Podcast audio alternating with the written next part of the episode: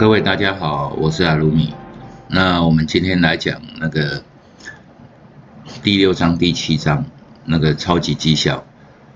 我再说一次哦，因为一本经典的书啊，它里面包含的东西，好最基础的东西很多很多。那每一本哦，有关金融交易的书啊，只要是会赚钱的，它大概里面哦。的观念有百分之六十七十都是一样的，也就是说，大家最基础的东西架构出来的东西是一样的，那里面只有百分之一二十或三四十那种方法不大一样，所以我们第一本书会讲的比较久，那很每一章逐章的这样子讲下去。那如果第一本书讲完了，那接下来第二本书就可以跳着讲，只是讲重点而已。但是最基本的东西我们一定要确认好。那接下来我们就讲第六章哦，类型、产业类别和催化事件。那他在讲就是说怎么样成为超级绩效的这种交易，选择的股票很重要。那选择要选哪一些类型的？它大概有分作六大类哦。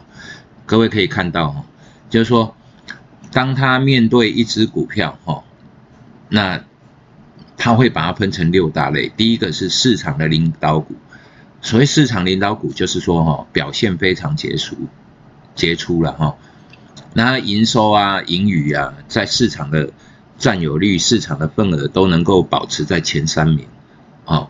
那像在台湾哦，哪一些是领导股？比如说台积电，哦，我有写一些例子，大立光、联发科，哦，国巨、环球金这几种哦，大概就是那个产业哦不可动摇的地位。像台塑、南亚，它也是市场领导股哦，它也是不会有那种产业动摇的那种地位。但是呢，因为它我我们把它归类成后面哈，像景气循环啊这些股票，所以就不不把它放在市场领导股里面。市场领导股哈里面更倾向哈，除了它是前三大，更倾向它是一个比较创新的公司，或者是说它的成长盈余啊哈会可能有大幅成长的那种概念，也就是说哈。你股票，你买一一个市场领导股、金融股，哈，譬如说国泰金，哦，那它的本身的那个波动啊，本来就不大啊。金融股你要让它涨一倍，哈，那个可能要等好几年哦。所以那个震荡是很重要的，volatility 是很重要的。也就是说，哈，它过于景气循环，或者是说过于这个。大盘比大盘落后的股票，我们都不放在这里。那主要呢，超级绩效的股票，哈，它选择第一个就是市场领导股。那我们再来看第二个，哈，就是顶级的竞争股。那足以跟前几名，哈，领导股一争高下。譬如说，我举例子哦，玉金光，好，玉金光在追大力光。哦，这是毋庸置疑的。但是呢，玉金光呢，它本身的那个底子哈，还有科技的技术，还是有差于大力光。所以市场领导股呢，就是大力光。那顶级的竞争股就是玉金光。那哪一天玉金光的技术啊，突然间它挖到什么人才，或者是说做一些哪方面的技术性突破，它可能量产。而且良率非常的高，哦，它也足以跟大力光平起平坐。那时候，哦，顶级的竞争股，意思就是说，假设大力光是在四千块，哦，那玉金光是在四百块。如果它有所技术性突破，啊，那就不一样了，可能它会一跳就跳到一千多块，那大力光可能就跌下来两三千块，到两三千块的地方。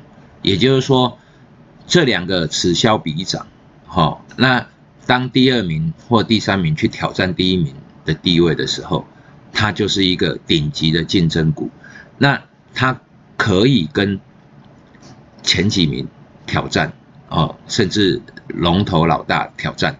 那像华新科哈，或者是说那个和生堂这种，可以跟国巨挑战一样，它有可能哦扩产，但是这种东西不是一天两天造成的，所以当它有这个愿景，或者是说有这种迹象的时候，它会显示在每一季的财报，好，譬如说像玉金光，我们看什么？好，这些美感。玉金光，我们最重要的是看它的毛利，因为它的良率很重要嘛，对不对？那毛利高的，你才有能力跟大力光竞争啊！不相信你去把玉金光的毛利叫出来，哈，跟大力光比较一下，那个差蛮多的。那也就是说，一些东西哈，它的美感在哪里？对于基本面的内容啊，我们 focus 的。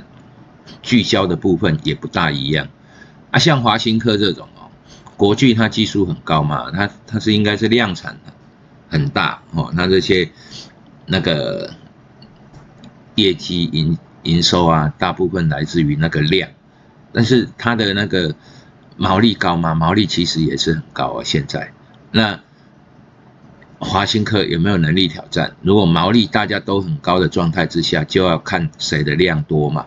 所以这种东西哈，量多或少，不只是源自于订单而已，也要看它那些厂房够不够，机器够不够。所以要挑战龙头其实不容易，但是呢，也不是完全不可能。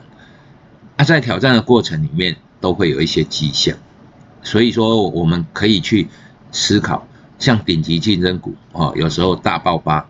啊，像，呃，摩斯汉堡，哈，有没有能力挑战麦当劳？这种谁知道？但是喜欢的就是喜欢，不喜欢就不喜欢。那如果说他某一些，呃，整个企业的制度或者是营销有所改变啊，也许会成为不一样的一个那个产业的新的领导股。